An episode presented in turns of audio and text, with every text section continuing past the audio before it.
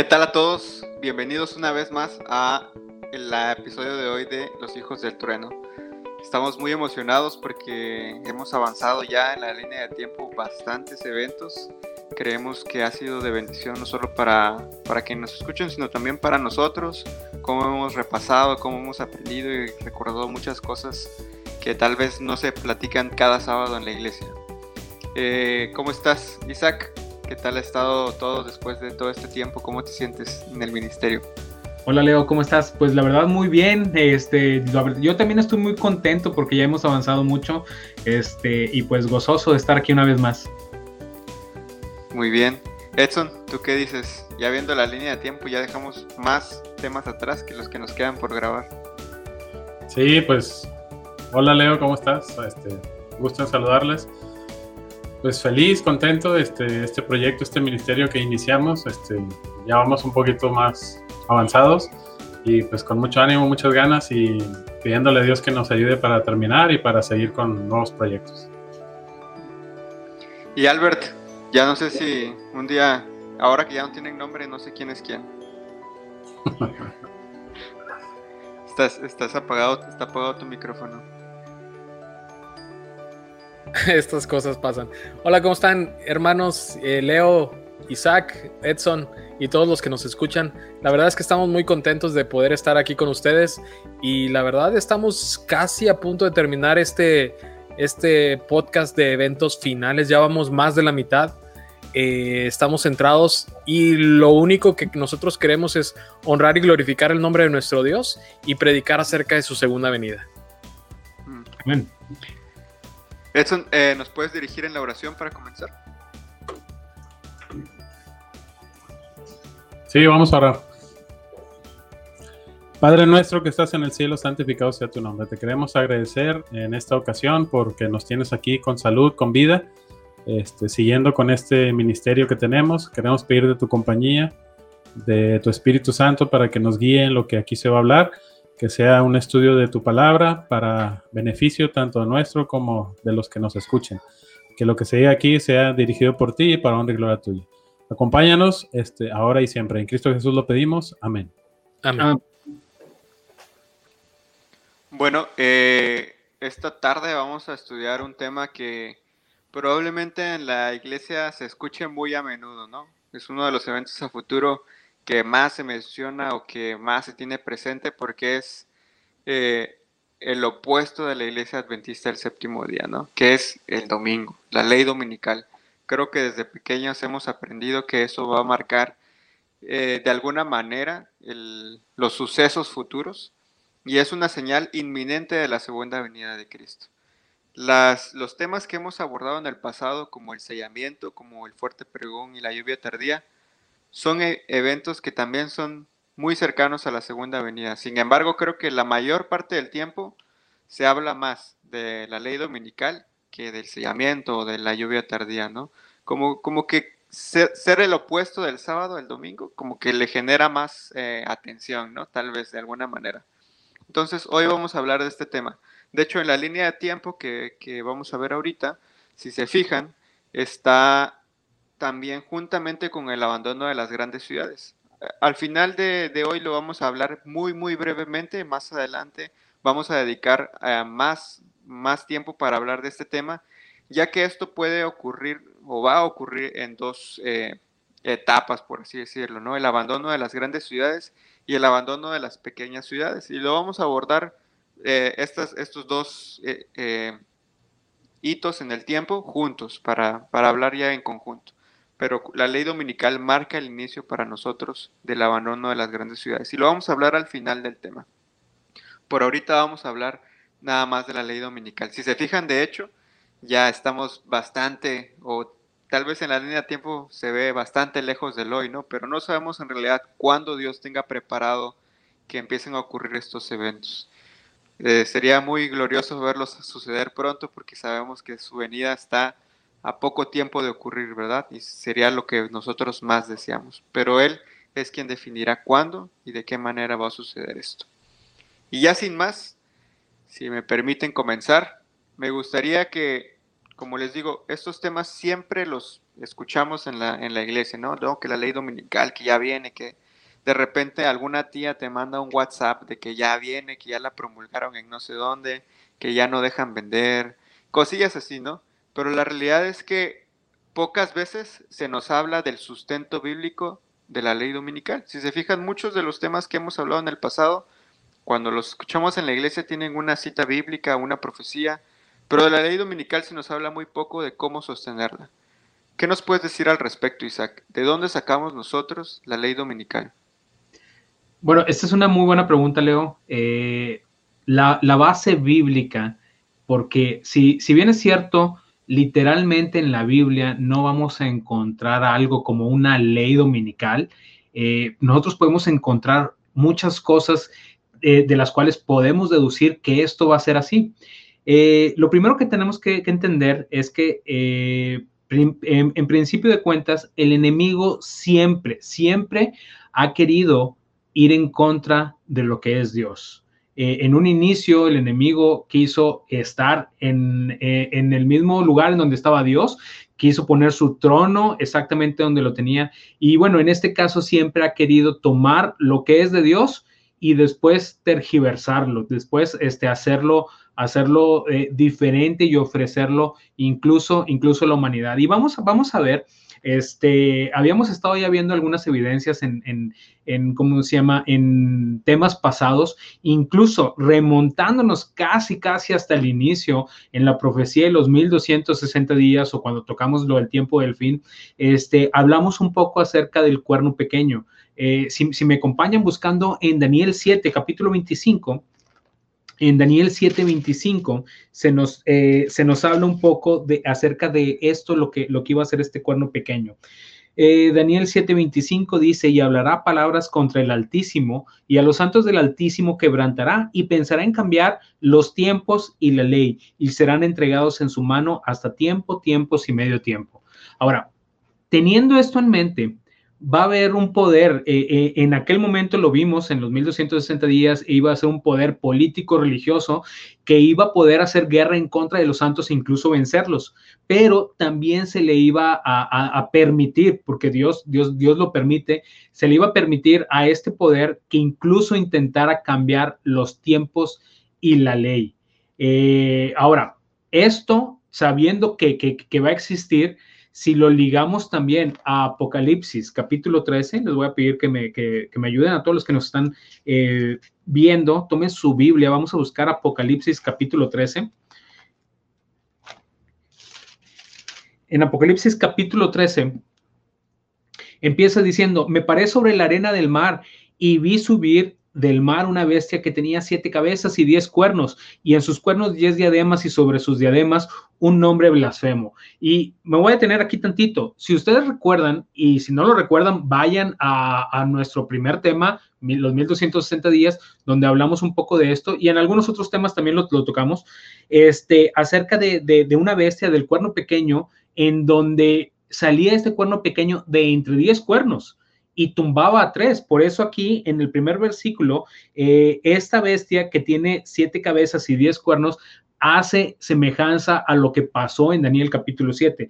Pero por si no fuera poco, en el versículo 2 del capítulo 13 dice, y la bestia que vi era semejante a un leopardo, y sus pies como de oso y su boca como de león. Son las tres primeras bestias que se nos mencionan en Daniel capítulo 7. Y luego sigue diciendo, y el dragón le dio su poder su trono y grande autoridad. Eh, si recordarán, en Daniel 7 nos habla de una bestia grande y terrible, lo que Juan podría estar interpretando aquí como, como, como un dragón. Eh, y bueno, en este caso, lo único que estamos haciendo es hacer una semejanza entre Apocalipsis capítulo 13 y Daniel capítulo 7 para entender que está hablando acerca de lo mismo. Eh, en este caso, esta bestia, por, si, por si fuera poco, en el versículo 6, Apocalipsis 13:6 dice, y abrió su boca en blasfemia contra Dios para blasfemar de su nombre, de su tabernáculo y de los que moran en el cielo. Lo mismo que hacía el cuerno pequeño. Pero también en el versículo 7 dice, y se le permitió hacer guerra contra los santos y vencerlos. También se le dio autoridad sobre toda tribu, pueblo, lengua y nación. exactamente la misma autoridad que se le dio al cuerno pequeño, que ya vimos en Daniel 7:25 que iba a pensar en cambiar los tiempos y la ley. Ahora, ¿qué ley va a intentar cambiar? La ley de Dios. Eh, sabiendo nosotros que ahorita, eh, eh, hoy en día, prácticamente todos los cristianos creen, aun y cuando crean que los diez mandamientos estén vigentes o que no estén vigentes, todos estamos de acuerdo en que debemos de adorar a Dios. Y me refiero a los cristianos, ¿no? Debemos de adorar a Dios como un único Dios. Este, no debemos de tomar su nombre en vano, no debemos de matar, no debemos de robar, no debemos de cometer adulterio. Es decir, no tenemos ningún problema con ninguno de los diez mandamientos. Quizás eh, con, el de, con el de las imágenes, a lo mejor algunos sí, este, eh, incluso en el catecismo ese, ese mandamiento se quitó, se removió, este, y se recorrieron los mandamientos, pero en su mayoría, en todo el ámbito cristiano, con el mandamiento con el cual se tiene problemas, es con el cuarto mandamiento, el que habla acerca del sábado. Y si bien es cierto, este mandamiento, eh, como ya lo vimos en el, en el programa del sellamiento, eh, es, un, es un identificador, es un sello, o más bien este, eh, es algo que nos identifica a nosotros como pueblo de Dios una señal, perdón, una señal es, la palabra que quería, que quería encontrar. Es una señal que nos identifica como pueblo de Dios.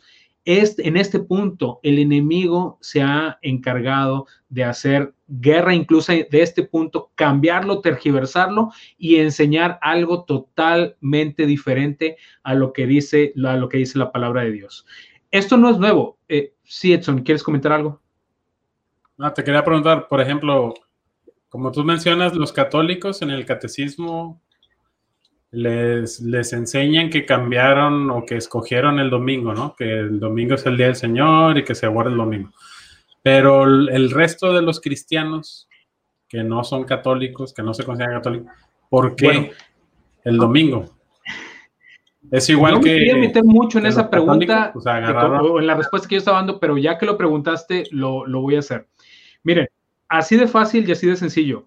Eh, en el catecismo, la manera en la que se enseñan los diez mandamientos es, el primer mandamiento es amarás a Dios sobre todas las cosas, cosa que no es propiamente uno de los diez mandamientos, pero sí es el mandamiento en el cual se engloban los primeros cuatro. Este, y el segundo se quita y el tercero, que es este, no tomarás el nombre de Jehová tu Dios en vano, se recorre al segundo. Se van recorriendo varios. En el cuarto, en lugar de, decir, eh, eh, acuérdate del día de reposo para santificarlo y todo lo que sigue el mandamiento es este, santificarás las fiestas, las fiestas. los domingos. Es correcto, santificarás las fiestas y los domingos. Este, y así se van recorriendo. El último mandamiento se divide en dos, el que habla de la codicia, no codiciarás la mujer de tu prójimo, no codiciarás ni su casa, ni cosa alguna de su prójimo, lo estoy, lo estoy este, abreviando, ¿no? Pero ese lo dividen en dos y dividen eh, uno diciendo no codiciarás la mujer de tu prójimo y el otro, el, décimo, lo dicen no codiciarás cosa alguna de tu prójimo para poder, para poder entablarlo. Ahora, ellos dicen o ellos sostienen, incluso en las encíclicas de, de, los papas, dicen que la Iglesia Católica tiene la autoridad, o el Papa más bien, tiene la autoridad para cambiar la ley. Es una autoridad que le fue conferida por Dios a la cabeza de la iglesia. Y en este caso, ellos, eh, ellos admiten que el sábado es el día del Señor, que el sábado es el día del reposo, pero que por la autoridad dada por Dios a la iglesia católica o al Papa, ese día de reposo cambió de sábado a domingo y ahora se guarda el domingo. La mayoría de los cristianos guardan el domingo. Eh, mi opinión es que lo guardan por tradición, porque sus papás lo guardaban y así lo, así lo hacían. Pero la forma en la, que, en la que ellos se escudan para hacer esto, dicen que es porque fue el día en el cual el Señor Jesucristo resucitó. Sin embargo, los católicos dicen que al guardar el domingo, ellos están reconociendo la autoridad del Papa para cambiar la santidad del sábado al domingo. ¿Y vas a comentar algo, Leo?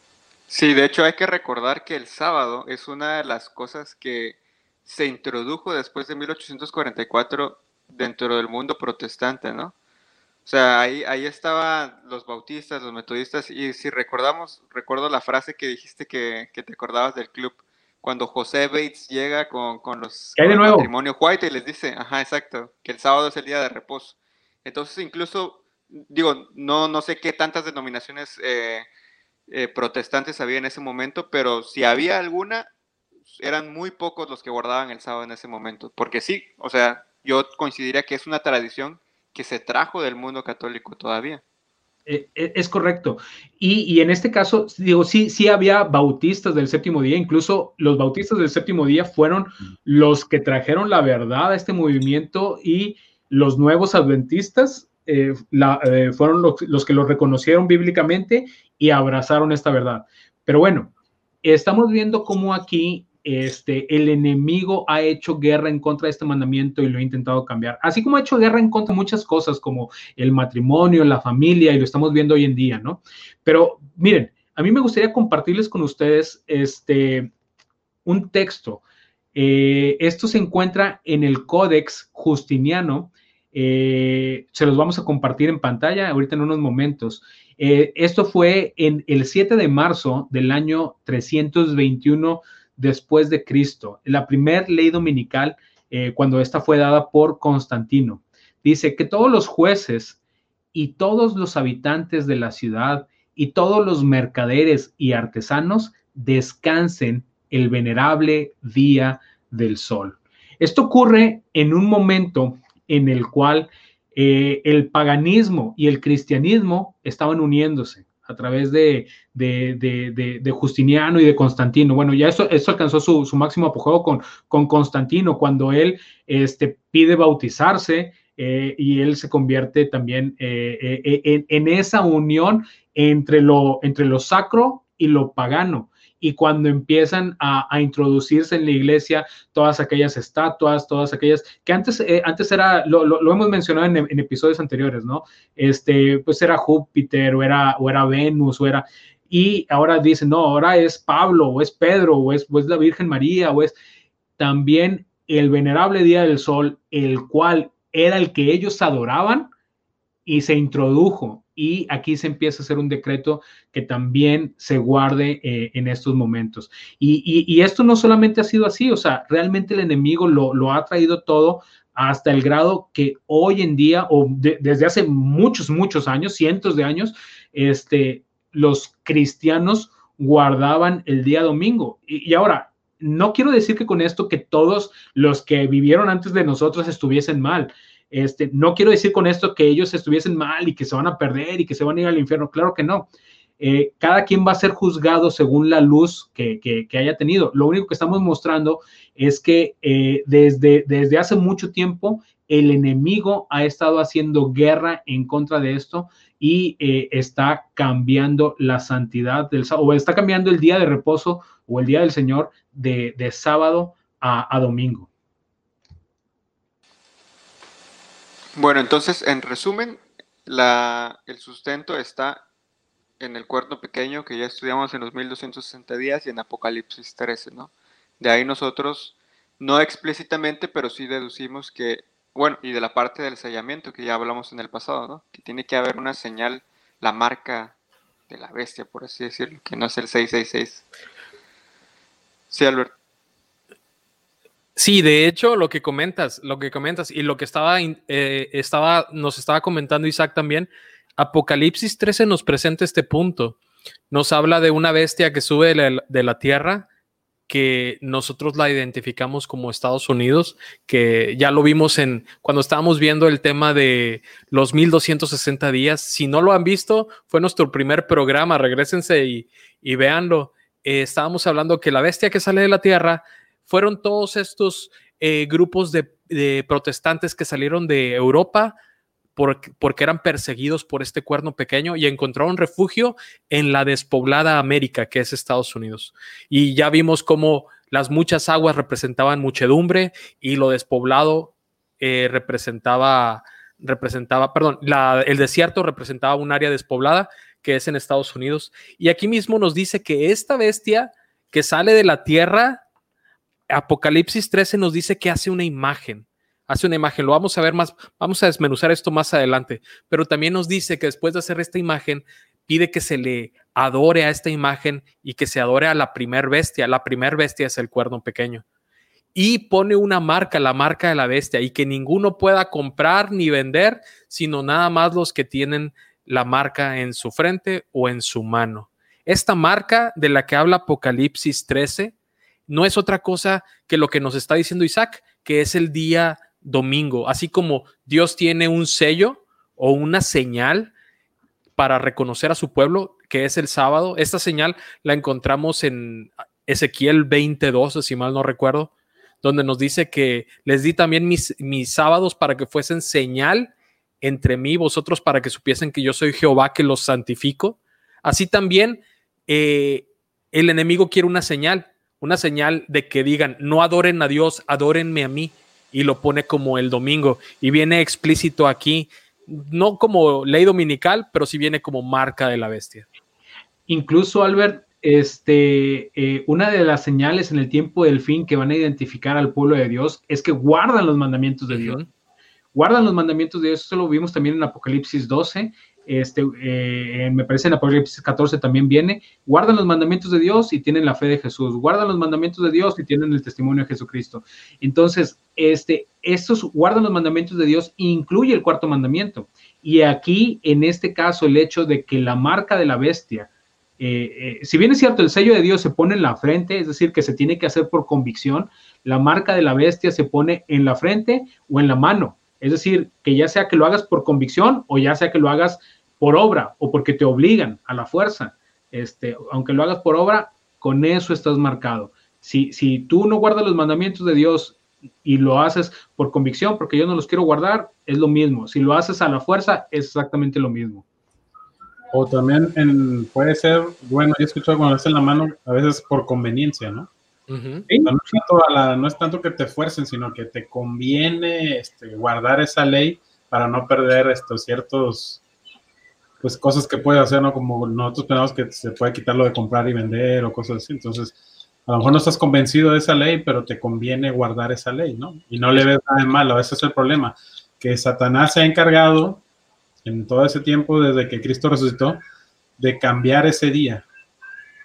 Porque él sabe que si con, un solo mandamiento que no cumplamos es como si no cumpliéramos con la ley de Dios. Correcto. Y, y lamentablemente en la actualidad hay gente incluso hasta de la iglesia, que creen que, que la ley de Dios, fíjate, un, chavo me dijo, es que la ley de Dios no es eterna. O sea, con eso me salió. Entonces, y si tú tienes esa mentalidad de que no es eterna, o de que en el cielo no se va a guardar el sábado, dicen.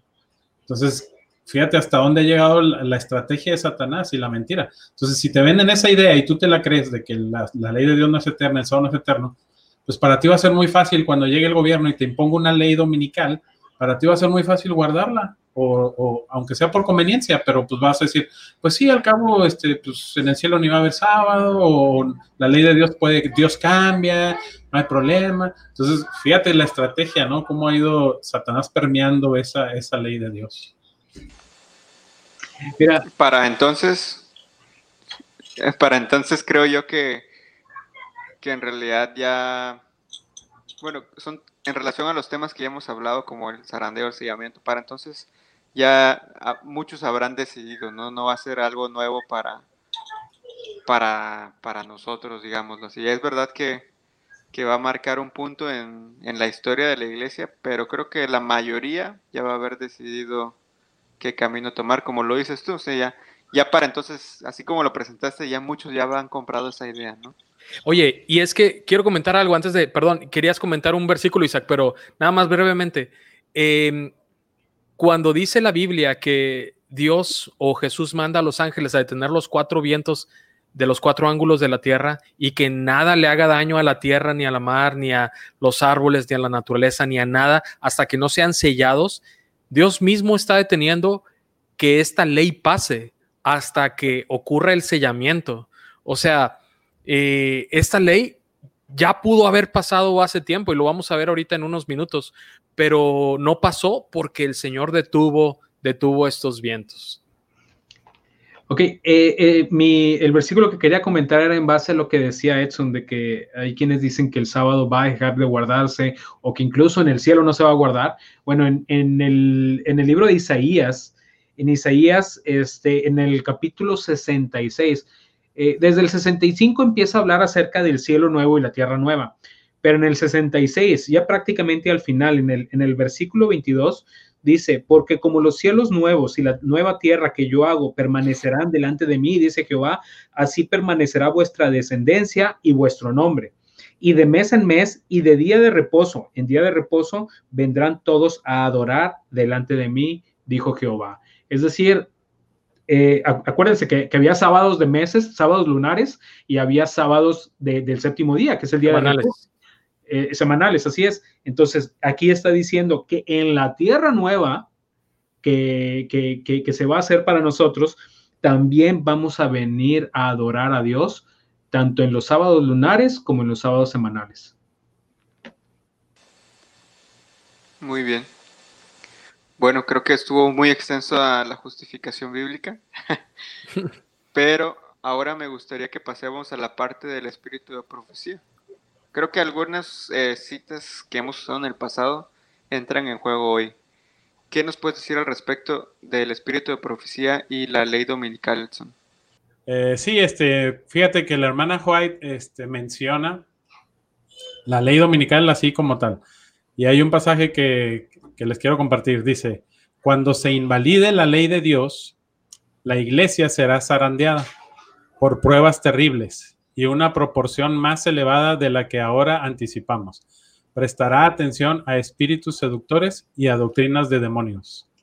Este, aquí la hermana White pues, nos menciona que puede ser, esta ley dominical va a ser en parte, va a formar parte del zarandeo, ¿no? O sea, vamos a sentir ese zarandeo del que ya hablamos en temas anteriores te decía que algo que me gustó mucho de estos pasajes que leí es, por ejemplo, fíjate lo que me gustó aquí, dice, no estamos haciendo la voluntad de Dios si permanecemos quietos, sin hacer nada para preservar la libertad de conciencia. Deben ascender a Dios oraciones fervientes y eficaces para que esta calamidad sea diferida hasta que podamos realizar la obra que durante tanto tiempo ha sido descuidada. Elévense oraciones muy fervientes y luego trabajemos en armonía con nuestras oraciones. Esto me llamó mucho la atención porque mm, voy a ser sincero, voy a confesar, este, yo tenía la, idea de que, no, pues ya que se dé la ley dominical, ¿no? Ya para que se acabe esto y, ya rápido y vámonos. Pero aquí la hermana Juan nos enseña lo contrario, o sea, nos dice, no, hay que estar orando para que no se dé. ¿Por qué? Porque si se llega a dar esa ley, obviamente se nos va a impedir este, predicar, se nos va a impedir, se nos va a impedir este, cumplir con nuestra parte, ¿no? Que es este, eh, eh, pues dar el mensaje a los que no conocen todavía el mensaje del tercer ángel, el mensaje de la venida de Cristo y la salvación. Entonces, y como dice, o sea, estamos dormidos, no estamos haciendo nada y nomás estamos como espectadores esperando a, ah, pues que se dé la ley, que se dé esto, y no estamos haciendo nuestra parte. Entonces, este, por eso la hermana nos recomienda, pues oren a que se retrase lo más que se pueda, ¿no? Para que tengamos ese tiempo y aprovechemos ese tiempo para, predicar de Dios, ¿no? Pues creo que lo que mencionas es, es interesante ver cómo se conecta con el pasado, ¿no? Y en esta última cita que mencionaste me llama la atención cuando dijiste lo de que mejor oremos para que no. Porque justamente es lo que yo dije al inicio, ¿no? Cómo quisiéramos que esto ya ocurriera para que para que estuviéramos seguros de que Jesús ya falta nada para que venga. Si hoy, eh, bueno, yo recuerdo mucho cuando las veces que he visitado la universidad aquí de Montemorelos, que hablan mucho de la ventana 1040, ¿no? Lo complicado que es compartir el Evangelio ahí. En Europa también tendrá sus limitaciones. Quizás Latinoamérica es más fácil por, por, la, por la forma de ser de la gente. Pero si aún así es difícil predicar el Evangelio, no imagino cómo sería en ese momento, ¿no? Si ya está diciendo Elena G. White que mejor oremos para que no pase, definitivamente es que es más difícil de lo que estamos enfrentando ahora, ¿no? A partir de ahí, entonces, eh, creo que ya hemos platicado algunos antecedentes de, la ley dominical en el pasado y, el sustento bíblico y del espíritu de profecía. Pero también tenemos eh, registro de que han habido acontecimientos como por ejemplo lo que mencionaba Isaac de de la promoción de, de, la, de la santidad del sábado al domingo, según la Iglesia Católica. Ha habido otros escenarios en los que se promueve o se intenta promover la ley dominical, ¿no es así, Albert? Sí, fíjate que eh, no, nada más en, no nada más en el mundo católico o en la esfera católica se está promoviendo esto. Recordemos que eh, el cuerno pequeño o Roma era un poder político religioso y este poder político religioso lo que promovía era que se pusiera el domingo como día de reposo y no nada más, no nada más en la iglesia, sino en los países. Fíjate que, que los países que ponen esto son, son algunos y, y primeramente son los países ibéricos, como España, pero también en Latinoamérica, como Argentina, Chile, Brasil y hasta en México existen leyes dominicales. Y brevemente nada más les quiero comentar que España pasó su ley dominical en 1903. O sea, ya tiene más de 100 años, más de 117 17 años que pasó en España. Argentina la pasó en 1905, Chile en 1908. Y fíjense como que como que los como que los años están muy seguidos. Brasil la pasó en 1911 y la Ciudad de México no fue todo el país, pero nada más en la Ciudad de México se promulgó un descanso dominical que fue declarado obligatorio el 15 de julio de 1913. Y dice la nota en donde encontré esto, dice, esta medida en México, en la Ciudad de México, esta medida fue impulsada por un variado crisol de organizaciones de artesanos y trabajadores urbanos desde el último tercio del siglo XIX que hizo parte de una tendencia regulatoria internacional, pues es una oleada de legislación laboral que reglamentó esa materia en el mundo ibérico y latinoamericano. Fíjate cómo, esta ley se está pasando como en un bloque en países. Así como... Adelante, Leo. Suena a lo que platicábamos hace unos capítulos del tiempo de la demora, ¿no? Coincide con esas fechas las fechas en las que ella empezaba a escribir que Jesús podría ya haber venido, ¿no? Tal vez estaba preparando, pero no pasó. Mire, y quiero hacer un punto, ah, eh, eh, lo que tú estás comentando. En Estados Unidos, eh, fíjate, la ley dominical tiene que cumplirse en, una, en un país en específico. Estados Unidos. Estados Unidos, porque este es el que cumple la profecía de Apocalipsis 13. Es la bestia que sale de la tierra. Y, y quiero decirte, hermano, que me escuchas, amigo, que si tienes algún detalle con esta, con esta postura de, ver las cosas que Estados Unidos aparece en Apocalipsis 13, podemos tener un estudio completo, nada más exclusivo de Apocalipsis 13, 14, 15, 16 y 17. Lo podemos ver eh, específicamente en Apocalipsis 13, pero englobándolo, englobándolo en esta sección. Y lo podemos tener más a profundidad. Pero Estados Unidos cumple, tiene que cumplir este punto específicamente. La ley dominical tiene que pasar en Estados Unidos y estuvo a punto de pasar. Eh, en la década, no en la década, a finales del siglo XIX, específicamente, el Senado de los Estados Unidos estuvo por votar una ley dominical en 1889. En los primeros meses de 1889 estuvo por votar, pero antes estuvo escuchando a, los grupos religiosos. Perdón, perdón, perdón que te interrumpa. Este, curiosamente, o sea, y esto es bien importante, 1889, un año después de 1888, cuando la iglesia adventista debía de haber aceptado el mensaje de justificación por la fe. Ya, perdón. Adelante. No, no, y, déjame decirte algo. A final, en diciembre de 1888, eh, se aceptó ser escuchado un pastor adventista en el Senado de los Estados Unidos de Norteamérica. El pastor Alonso T. Jones fue el que el Congreso de la Asociación General de la Iglesia Adventista denominó como el representante de la Iglesia para ir a hablar ante el Senado. Y fue en diciembre de 1888 cuando él se presenta ante los senadores, entre ellos el senador Blair, que era el que estaba promulgando la ley dominical en Estados Unidos. Y, y estaba, quería escuchar por qué él opinaba que no debía, no debía ser así. Pero, pero eh, antes, de, antes de meternos en este punto, nada más quiero hacer otro punto sumamente importante. Lo que estaba Jones es el mismo de, 1888? Sí, y es el mismo año también. Ah, y, y fíjense, esto estaba pasando como en un bloque. Hay un poder que está empujando a países enteros a que hagan su voluntad, la voluntad del poder anterior. Y este es Roma Este es el papado.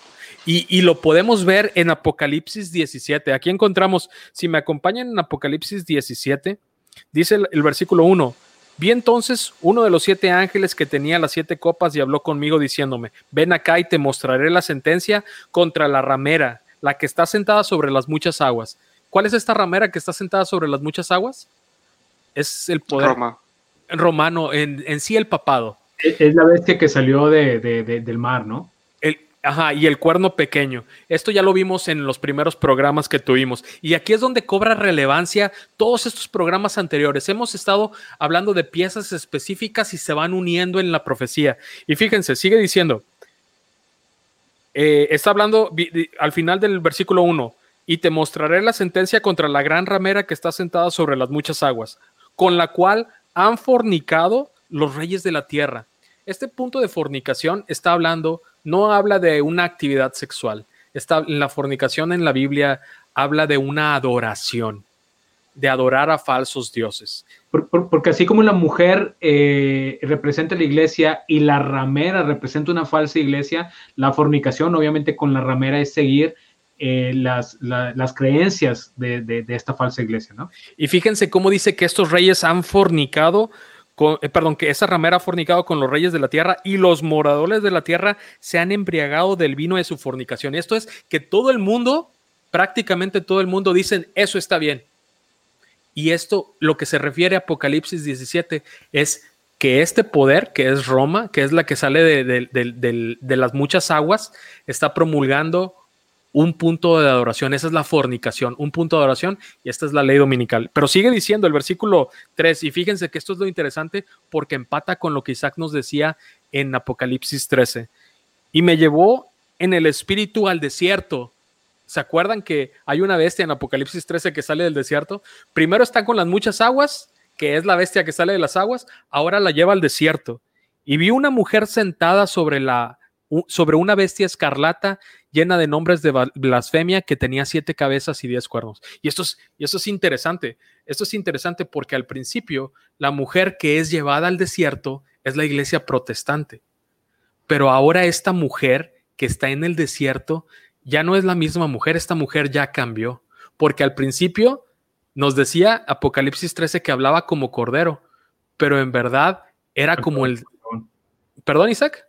Actuaba como dragón. Actuaba como dragón. Entonces hay un cambio en esta mujer en Apocalipsis 13 y aquí lo estamos viendo en Apocalipsis 17 que esta mujer ya cambió. Empezó siendo protestante, ahora le está dando la autoridad a la primer bestia, la que salió de la mar. Y sigamos leyendo.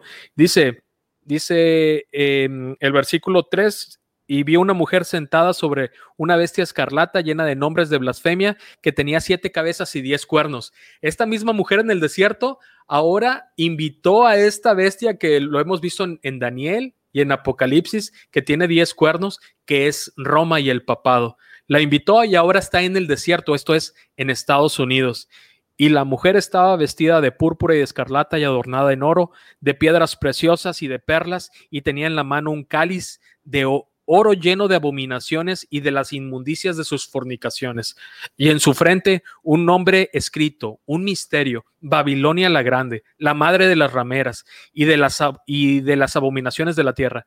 Vi una vi a la mujer ebria de, los, de, la sangre de los santos y de la sangre de los mártires de Jesús, y cuando la vi quedé asombrado, con gran asombro. Y el ángel me dijo, ¿por qué te asombras? Yo te diré el misterio de la mujer y de la bestia que eh, que la trae, la cual tiene siete cabezas y diez cuernos. La bestia que has visto era, no es, y ha de subir del abismo e irá a perdición, y los moradores de la tierra, aquellos cuyos nombres no estén escritos desde la fundación del mundo, en el libro de la vida, se asombrarán viendo a la bestia que era, no es y será.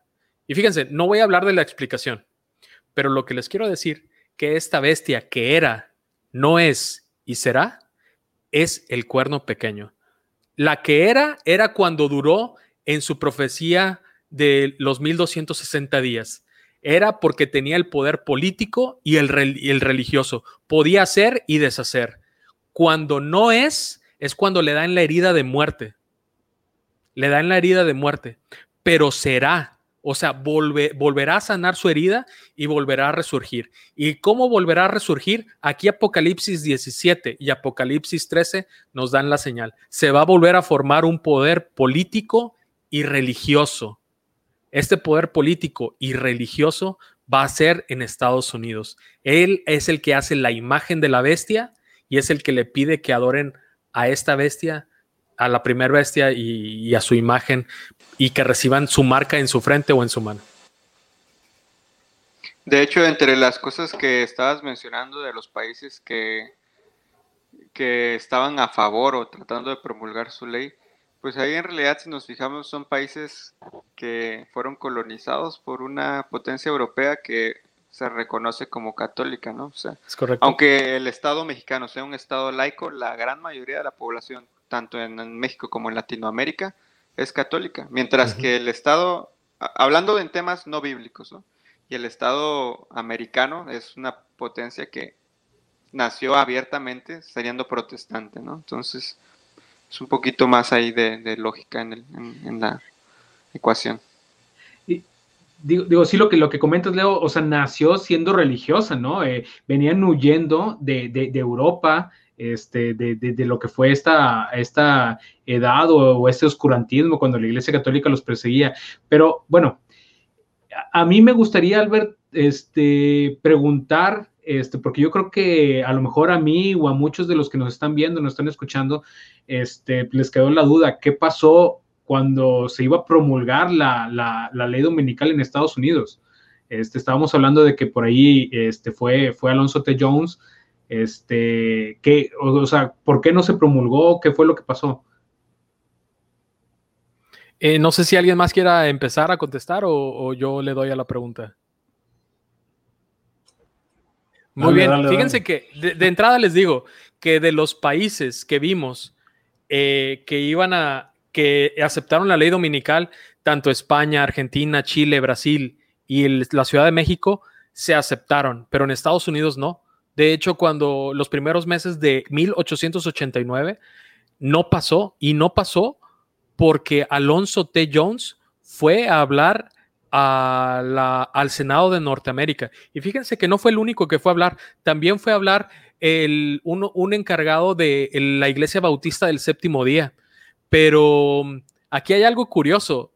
En las notas de Alonso T. Jones nos dicen que este, este miembro de la Iglesia Bautista del Séptimo Día, después de dar algunos argumentos eh, básicos, se dio su punto y dijo, no, está bien, acepto lo que el Senado diga, como diciendo, e, el Senado les había dicho, es que nosotros no los vamos a increpar en su observancia del, sábado, esto nada más es para el mundo que adora el domingo y dijeron, no, no, está bien, entonces, si no va a haber, no va a haber eh, este problema, entonces yo cedo mi punto, pero la iglesia adventista no cedió su punto. De hecho, tenemos un documento, tenemos un documento que son las notas o la minuta de lo que pasó en el Senado, las preguntas y respuestas que tienen. Y la principal base de argumentación de Alonso T. Jones, del pastor encargado de defender el punto, fue que no podemos dar al César lo que es de Dios. Esa fue la principal argumentación, que el César, que es el Estado, no podía pedir algo que le pertenece a Dios. Y, y esto, algo muy curioso, la constitución de Estados Unidos de Norteamérica es una constitución netamente cree en Dios, la lo ponen desde el principio y basan su, su moral en la Biblia. Y yo creo que al principio, tanto por el Espíritu Santo que movió este punto, yo creo que no era el momento de que pasara esta ley y el Señor la detuvo. Y yo creo que porque no estuvimos predicando el mensaje del tercer ángel o, no, lo, no lo abrazamos en 1888, esa fue la, razón por la que el Señor lo detuvo. Porque si no, ya se hubiera aceptado el mensaje del tercer ángel, se hubiera predicado. En 1889 se hubiera dado la ley dominical y ya no se hubieran hubiera venido las plagas, si hubiera venido todos los sucesos en cadena y Cristo ya hubiera venido. Ese, es, ese fue el razonamiento de la hermana White para tener, para 1901 Cristo ya hubiera venido. Y esto es muy interesante. La razón es que habló Alonso T. Jones al Senado, eh, les convenció, a través del Espíritu Santo fue el que convenció al Senado de no aprobar la ley, no pasó, pero va a haber un punto en el futuro en el que esto va a ser va a ser aprobado. Y, más que nada, o sea, lo que comentabas hace un momento, eh, se está tratando de legislar en una constitución que eh, su base es la libertad religiosa, digo, entre muchas otras cosas, ¿no? Este, la libertad religiosa está basada o está, está ahí puesta en la constitución y lo que se pide es que esa libertad religiosa... De hecho, es la primera enmienda. Se corte la, la, libertad religiosa y ahora, ahora no, ahora ya no tienes derecho a creer en lo que tú quieras con respecto al día de reposo, con respecto al día del Señor. El día del Señor es el domingo y lo tienes que aceptar. Entonces, lo que se pide es que un poder, eh, un poder civil, un poder eh, gubernamental legisle sobre, sobre una ley religiosa, cosa que ahorita, debido a la, a la separación de iglesia y Estado, no se puede en ese momento, como bien dices, como no, no, no había, este, no se había aceptado el, mensaje, el mensaje del tercer ángel, el mensaje de justificación por la fe, este, pues tampoco se podía eh, permitir la, la, ley eh, dominical. la ley dominical. Este, pero en este caso va a haber un momento en el que la ley dominical técnicamente va a ser imparable. Y no porque Dios no la pueda detener, sino porque es algo que tiene que ocurrir y, lo que, es lo que va a demarcar este, un parteaguas, ¿no? Un momento en el cual nosotros vamos a tener que abandonar las ciudades. Y nosotros, como decía Edson, no tenemos por qué abrazar esta ley dominical o esperarla. Tenemos que oponernos. Y, punto, un punto importante, cuando aparezca esta ley dominical en Estados Unidos, se va a cumplir la profecía de Apocalipsis 13, eh, va a renacer esta bestia que fue herida de muerte va a estar totalmente curada y va a volver a pasar, el, ya no en 1260 años, sino en un corto periodo, va a existir ese poder que existió en la Edad Media que perseguía a los, que, a los objetores de conciencia. Los va a perseguir otra vez y esta va a ser la razón por la que nos, eh, tanto el Señor Jesús en Mateo 24 como la hermana White nos instan a salir de las ciudades, que no nos encuentren cuando esté la ley dominical ya presente en ese punto, que no nos encuentren junto con personas que estén a favor de esa ley, porque va a ser un gran problema. De hecho, una de las cosas que deberíamos hacer cuando esto suceda es lo que vamos a platicar en temas a futuros, ¿no? Que es los abandonos de la grande, de las, el abandono de las grandes ciudades, perdón.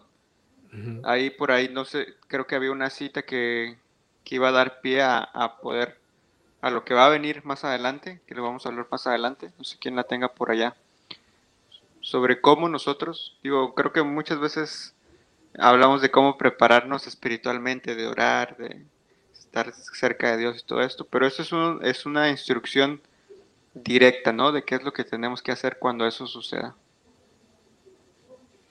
Sí, de hecho hay varias citas y de hecho, si me permiten, dice, el partido, dice la hermana White en el libro de la ciudad al campo, dice, el partido del domingo se está fortaleciendo en sus pretensiones falsas y esto significará opresión para quienes decidan guardar el sábado del Señor. Debemos de ubicarnos en un lugar donde podamos cumplir plenamente el mandamiento del sábado. El Señor declara, seis días trabajarás y harás toda tu obra, mas el séptimo día es reposo para Jehová tu Dios. No hagas en él obra alguna. Éxodo 20, 9 y 10.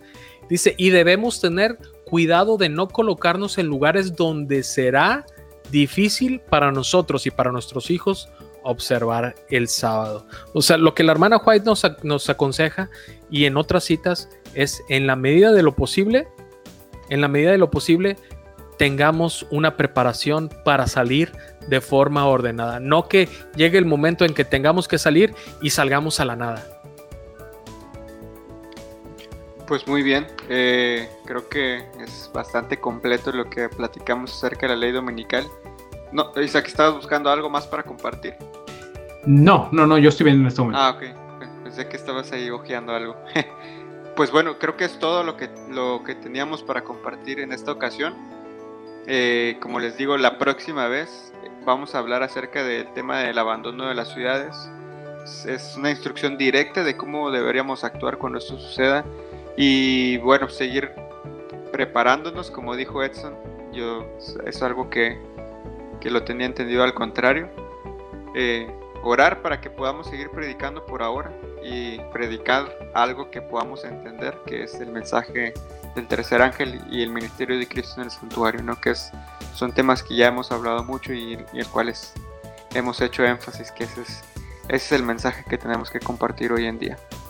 Les agradecemos el habernos acompañado y recuerden que si Jesús transformó Juan y Jacobo, también puede cambiar nuestras vidas. Amén.